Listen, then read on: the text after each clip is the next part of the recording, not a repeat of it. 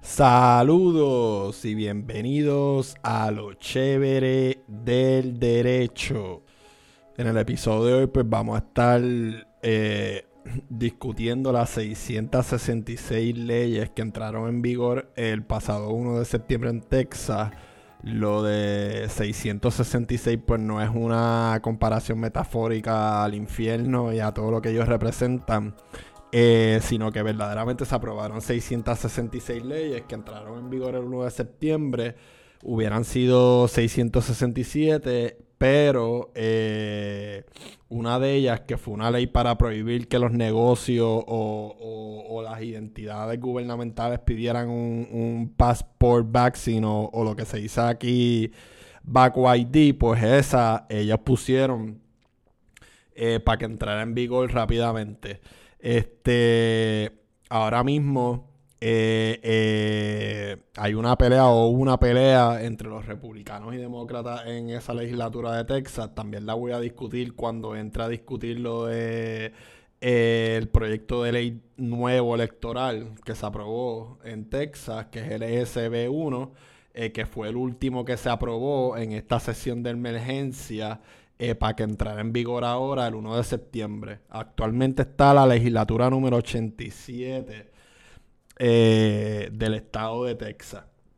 Y pues hubo una serie de leyes que se, se, aprobaron en la, en Asamblea Legislativa de Texas, que nada más es una, eh, una sesión, y entonces pues ahora están en las la de emergencia y pues pasó algo con los republicanos dominicanos y demócratas, perdón eh, que voy a discutir ahorita como, como les dije. Algo que pues por lo menos yo nunca eh, había visto. Para mí el estado de Texas es bastante interesante, pues los que saben o los que me conocen. Yo vivía allá eh, durante dos años. Texas ha tenido cinco soberanías. España, Francia, la de México, la de ellos como independientes y actualmente la de, la de Estados Unidos. Texas eh, eh, ha sido un estado que ha sido poblado por cuatro grupos étnicos diferentes, los angloamericanos blancos, los mexicanos americanos, eh, los afroamericanos y muchos alemanes. Este, durante el siglo XIX, desde la década de 1810, 15... Eh, para allá arriba, especialmente desde los 60 hasta los 1910, en muchos eh, alemanes que poblaron este, el centro y, el oeste de, Texas. Pues nada, vamos a empezar. Ah, antes de empezar, antes de que se me olvide, eh, la legislatura de Texas, pues los legisladores funcionan part-time y es nada más una sesión legislativa. Ahora vamos a empezar primero con, el del aborto, eh, eh, que yo creo que es el más importante por lo que significa. Y entonces después paso al SB1 a discutir la controversia que surgió, eh, el derecho al voto, y luego pues voy a discutir o voy a mencionar brevemente otros proyectos de ley que vale la pena que se mencionen en este proyecto. Pues nada, pasando ahora al SB8 al derecho al aborto, pues sabemos que eh, la semana pasada el Tribunal Supremo de Estados Unidos eh, decidió no intervenir eh, lo que le llaman un stay para parar. es un remedio de emergencia para parar que entrara en vigor la aprobación de, este SB8 y, y, así es lo que se discute en los méritos, los reclamos, ¿verdad? Sustanciales eh, constitucionales. Actualmente en el Tribunal Supremo estamos en lo que le llaman el Shadow Docket. Eh, el Shadow Docket es cuando el Tribunal eh, Supremo de Estados Unidos toma decisiones pero no en el, en el término ideal o ordinario del Tribunal Supremo, lo que le llaman el term, que acaba cada mayo, pero este año acabó en julio eh, por la pandemia, así que los tribunales, eh, como estaban un poco atrasados y se, está, y se empezó a hacer todo por teléfono, eh, pues se, atrasaron un poquito y se tuvieron que ir ahora en julio en vez de mayo. Pero el Child Docket, eh, eh, el Tribunal Supremo puede, puede tomar decisiones eh, en reclamos de emergencia y puede hacerlo dejando algo escrito, dejando no, nada escrito, o a veces ni escriben nada ni nadie sabe cómo votó eh, cada cual. Pues desde la pandemia, el año pasado, hemos visto una serie de casos donde ha evolucionado lo que le llaman el Child Docket, especialmente eh, en reclamos religiosos relacionados a la pandemia o en reclamos electorales eh, durante la época de la pandemia. Específicamente con casos de la pandemia eh, hubo uno eh, que, el tribunal dijo que no necesariamente había que tener un derecho constitucional eh, reclamable, que si se podía otorgar el remedio debería de darse. Lo que pasa es que ahora,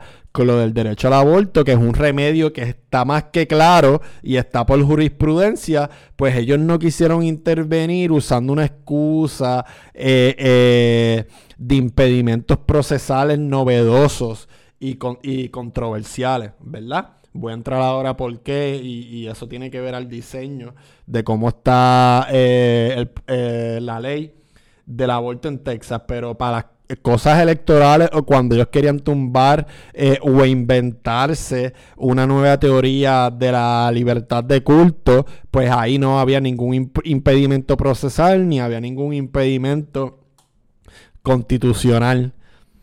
Este, y pues el tribunal no quiso intervenir y ahora en Texas pues eh, el aborto es legal luego de las seis semanas y ahora vamos a explicar por qué y, las implicaciones de la ley, a lo que lo lleva la ley y, y cómo lo designaron.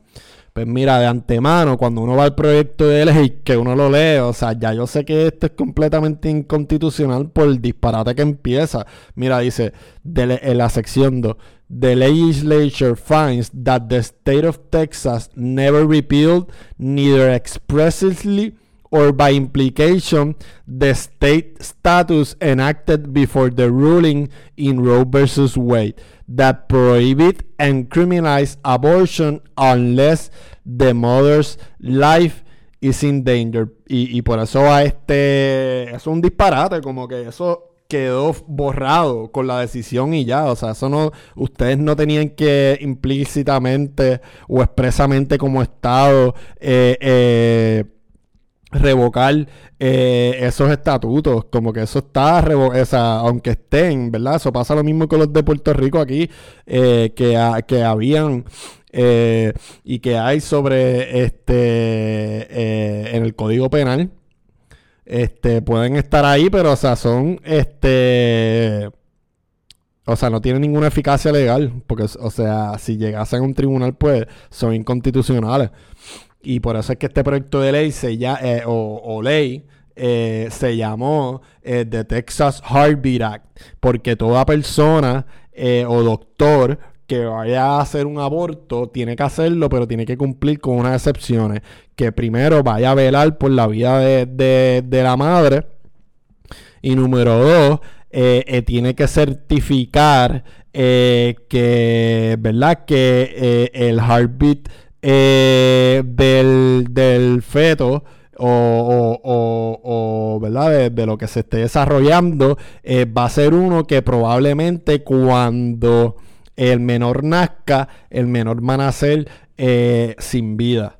Y entonces, pues, como yo he explicado anteriormente en mis redes sociales, en mis videos, la mayoría de las personas en, en Texas, por lo menos más de 90% de las mujeres que van a una clínica de aborto van después del periodo de, las seis semanas. Y entonces, ¿cómo diseñó el estado de Texas esta ley para crear estas mismas trabas procesales por las cuales sabía que una mayoría en el Supremo conservadora iba a decidir no intervenir? Bueno, que primero, eh, eh, ¿verdad? Como se sabe, para poder... Eh, vindicar eh, derechos constitucionales, pues tiene que ser eh, eh, contra el Estado, porque nada más aplican contra el Estado, lo que le llaman una, acción de Estado.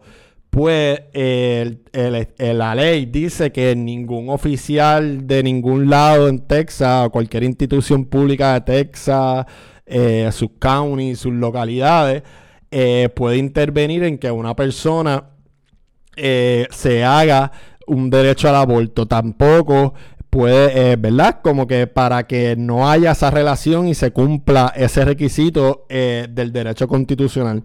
Y también dice la ley que ninguna persona del Estado va a impedir eh, que una persona vaya a un tribunal eh, eh, a chotear a una persona que él sabe que se hizo el aborto después de las seis semanas y, a impedir que recolecte el estímulo que le dan o el regalo por chotear, que son 10 mil eh, dólares, ¿verdad? No les importa la vida de la gente durante el COVID, pero supuestamente les importa la vida de las mujeres eh, y las quieren obligar a que todas preñen y, las que no quieran, pues que, y las que quieran hacerse un aborto y no quieran preñar, pues, pues ustedes jódanse. Ustedes no tienen derecho a decir eh, cómo va a regular o cómo va van a comportarse con sus cuerpos. Los otros días vi un meme gracioso que decía que si los hombres eh, fueran los que tuvieran que parir, el aborto fuera legal hasta en una TH. Y, ¿verdad? Tiene mucha, mucha razón. Pues entonces, al prohibirle al gobierno que intervenga con cualquier persona al aborto, lo que hace es que quita la acción del Estado, pero entonces le da la potestad a que civiles demanden eh, y choteen a no tan solo a una persona que ellos sepan que se haga el aborto después de las seis semanas, sino a cualquier clínica o a cualquier persona que done o recoja fondos, asociación, eh, eh, que terminen ayudando o logrando que se haga o se practique el derecho al aborto. Y pues de esa manera eh, fue que se eh, diseñó eh, este proyecto de ley del aborto para disminuir grandemente la capacidad de las mujeres para poder realizarse el aborto. ¿Y cuál es el problema? Que pues sí, tú puedes decir, mira, pues váyanse a otro estado eh, y háganse el aborto, sí, pero no todas las mujeres van a tener el recurso de montarse en un avión o ir en su propio carro guiando, tomar una guagua, etcétera. Eh, para realizarse eh, un aborto, o sea, ¿quiénes son las más que se van a afectar por este derecho? Bueno, pues las minorías, los latinos, y las mujeres negras, que son la mayoría de la población que van o recurren a hacerse eh, un aborto. Y, pues así, con un plumazo, eh, eh, Texas se convirtió el nuevo Gilead de Estados Unidos. Y no tan solo eso que en cuanto al diseño, ¿verdad? ¿Y por qué crea problemas? Bueno, porque a quién yo voy a demandar entonces, ponle tú que yo, si yo soy X persona que quiero abortar y fulano se enteró que yo voy a abortar, yo no Ah, yo lo voy a demandar a él. Ajá, pero ¿dónde? voy a tener problemas de legitimación porque si él me está choteando o si él me amenazó para chotearme, yo no lo puedo demandar porque me amenazó con chotearme, porque no me ha choteado todavía, no hay un daño claro, palpable eh, eh, y real. Y después que me chotee, pues ¿qué pasó? ¿Entiende? A quién, o sea, entre él y yo no, yo no puedo, o sea, vindicar ese derecho constitucional con él. Lo mismo una clínica, o sea, me están, o sea, no crean unos problemas jurisdiccionales grandes y fue por diseño eh, propio, ¿verdad? Pero nada, eh, aunque eh, los jueces del Tribunal Supremo se dieron que, que, había problemas constitucionales, como quiera, pues, pues dejaron que entrara en vigor la ley. Ellos hasta picharon la tradición histórica y constitucional de, de, de los injunctions, que viene del common law eh, de Inglaterra.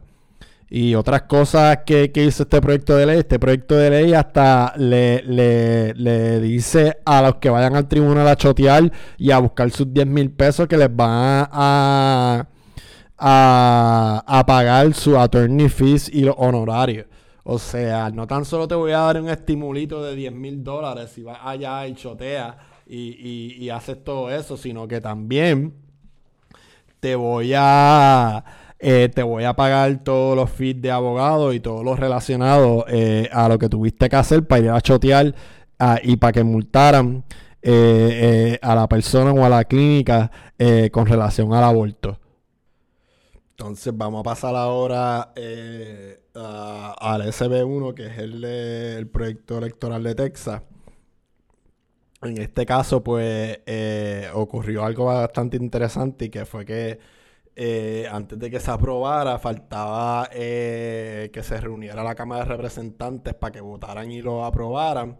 Entonces los demócratas de Texas se montaron en un avión y se fueron del estado y pues la Cámara de Representantes eh, no podía tener quórum para aprobar el proyecto de ley. se fueron a Washington DC par de días, pero después tuvieron que regresar porque el Tribunal Supremo de, de Texas pues dijo que, tenían que, que regresar. Entonces, pues finalmente pues se aprobó el, el SB1 y pues entró en vigor eh, el 1 de septiembre. Y pues como ustedes saben, pues, o como saben algunos, los republicanos les gusta usar muchas teorías de conspiración y siempre hablar de voting frauds.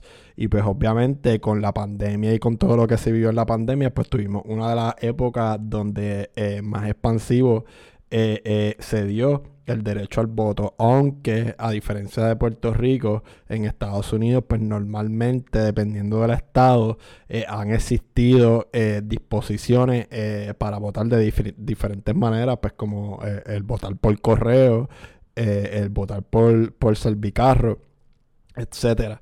Y pues empezando con las cosas que prohibió este proyecto de ley, pues este proyecto de ley prohibió este el, el, drive-thru eh, voting. Eh, eh, Harris County fue el primero que usó este el, el drive-thru voting en el verano del 2020. en una elección, ¿verdad? Que no tuvo mucha controversia, pero sí fue bastante eh, hablada en los medios porque usaron 10 eh, eh, servicarros como polling places en la elección de, de noviembre, o sea, en la elección general. quitaron lo de las 24 horas para votar. Había como que eh, había un, un periodo establecido de 24 horas para votar y ahora hay unas regulaciones nuevas. Eh, va a ser eh, de 8 a, 9 horas y, y entonces 12 horas anteriores para, para lo que le llaman early voting.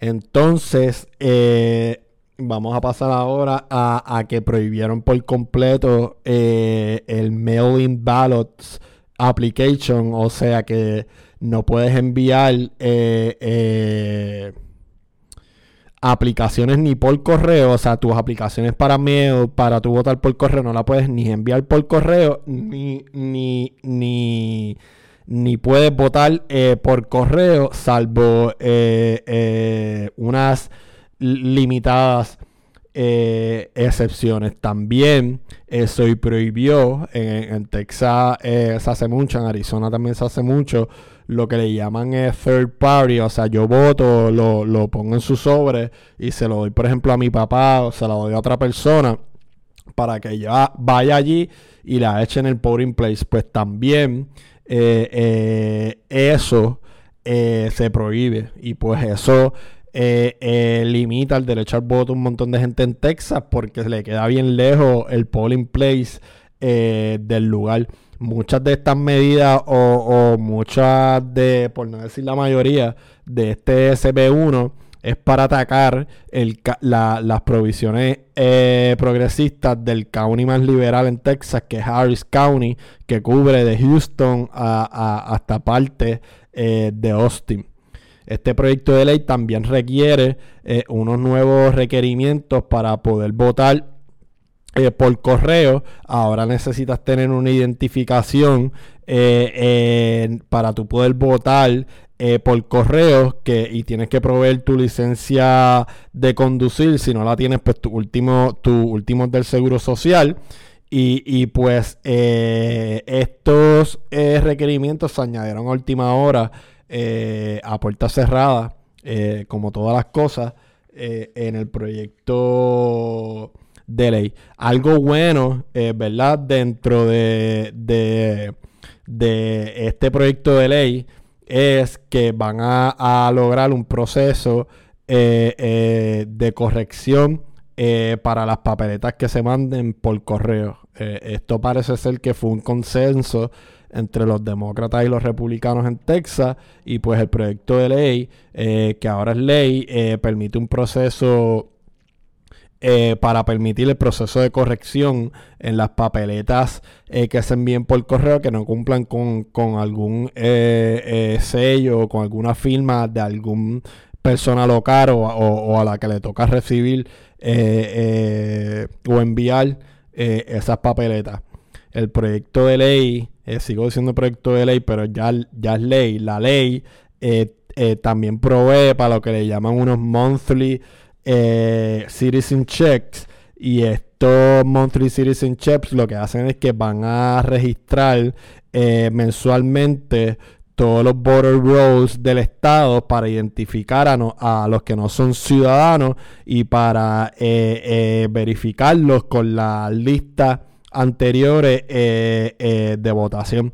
la ley requiere al, al, secretario de Estado de Texas que compare eh, eh, las registraciones para votar y la data de, para votar de todo el estado y de sus localidades y sus counties con la información que hay en el Departamento de Seguridad Pública y Obras Públicas de Texas eh, con relación a las licencias o a los ID cards.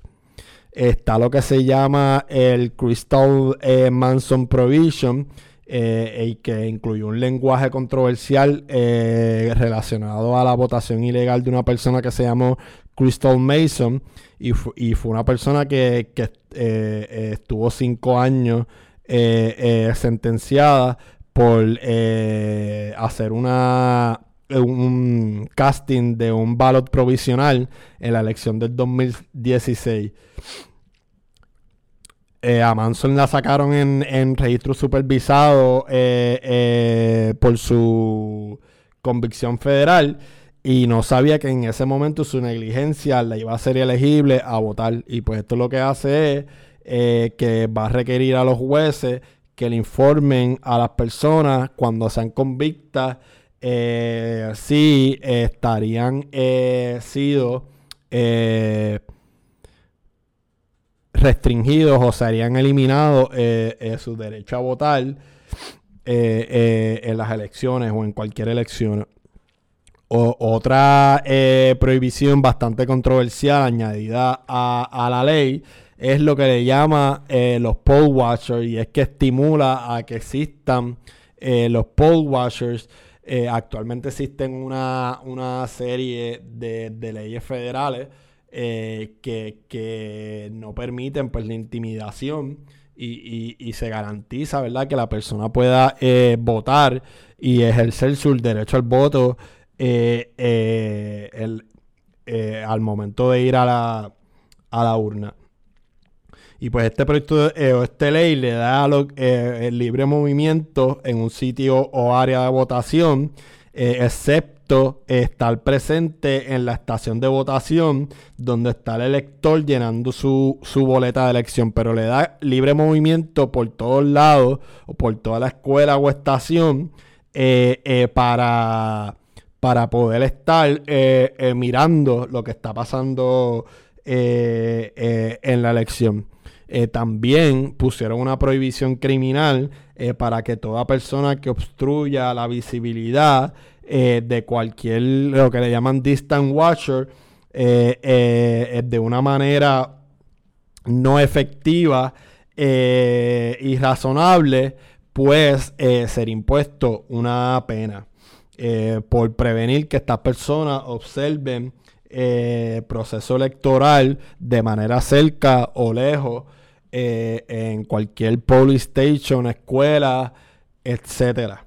Y pues en eso se resumen eh, las provisiones de la ley electoral de Texas, muy malas todas, todas son usando a Harris County de, de, de ejemplo y todas son con mira a restringir el derecho al voto, especialmente de los latinos y de los afroamericanos en el estado de Texas. Ahora voy a pasar a discutir o a mencionar algunas de las leyes de todas estas 666 leyes que entraron en vigor eh, el 1 de septiembre en Texas. Tenemos el, House Bill 1927 que ahora le permite a todos los tejanos eh, de 21 para arriba eh, carry handguns without training or license. Eh, al menos la única excepción que estén legalmente prohibidos de hacerlo. Ahora pasamos al HB 1925 que se llama el Criminalized Homeless Camping, que hace un misdemeanor el no tener un permiso y hacer y, hacer un mini camping, este, una como hacen los, que no tienen hogar en Estados Unidos que se ven en las ciudades, pues básicamente criminalizar la procesa, eh, la pobreza, lo hace un misdemeanor y, y, le dan una multa de 500 dólares.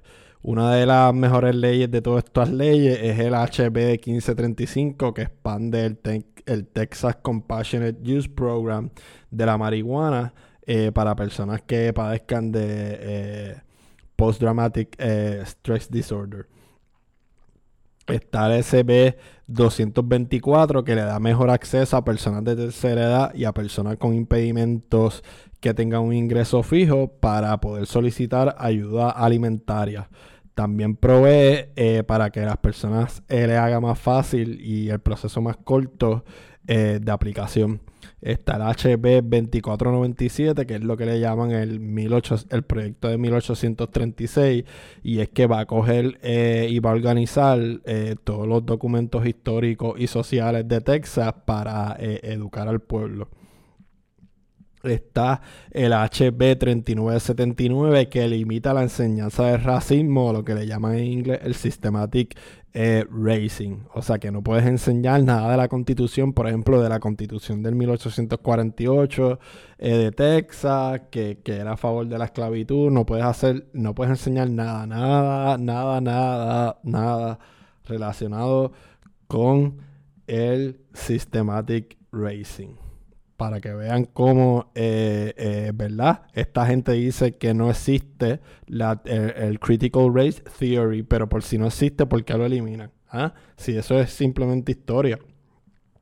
El CB2081, que pone unos límites a, los grados elementales eh, hasta 22 estudiantes. El SB321, que, crea un, lo que le llaman el el nuevo State Employees, Employees Retirement Account. Está el HB19 que ahora eh, eh, provee para que los conductores eh, de, vehículos comerciales como Uber y Lyft puedan ser encontrados responsables por su negligencia guiando si, si, son demandados la compañía en, las cortes. O sea que básicamente bloquea a que las compañías, lo que llaman en inglés shielding, eh, bloquea a que las compañías eh, puedan ser demandadas en los tribunales eh, por alguna negligencia que haya cometido uno de sus drivers. El HB 103 que crea el Texas Active Shooter Alert System. el HB 929 eh, que le llaman la ley eh, Botham Jam, que ahora va a exigir a que los policías tengan su bodycam siempre prendido. Y pues el, eh, el nombre de la ley en honor a, un muchachito negrito que murió cuando unos policías le dispararon mientras comía helado de Baskin Robin en su apartamento. Está el SB 69 que prohíbe eh, eh, el uso innecesario de shock holes de los policías, o sea, de que te coja por el cuello eh, para tumbarte, a menos que sea necesario para hacer que otro policía pare de hacer esa acción o, otra persona, lo que le llaman un bystander, también pare de hacerlo. La ley también obliga a que cualquier policía que sea testigo de un incidente donde un policía haga uso innecesario de la fuerza o cometa shock holds innecesariamente, pues que lo tenga que reportar obligatoriamente.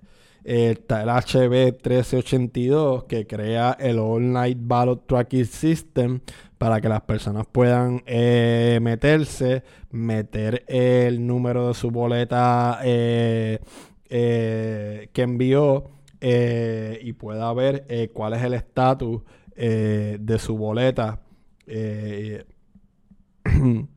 está el HB 1900 que le da un castigo del Estado a todas las municipalidades que tengan más de 250 mil en su población y reduzcan el presupuesto eh, de su fuerza policial. Además, también eh, a todas las ciudades que reduzcan eso, pues se les va a prohibir a que aumenten eh, el derecho, el derecho no, la colecta de, de taxes de propiedad de sus ciudadanos. El Estado también puede, según este proyecto de ley, no darle o, parar de compartir eh, revenue de los impuestos con la localidad o con la ciudad. Entonces, por último, tenemos el HB9 que convierte en un delito felony todas las personas que bloqueen a un vehículo de emergencia, ya sea que esté por salir o pues durante el transcurso eh, de una emergencia.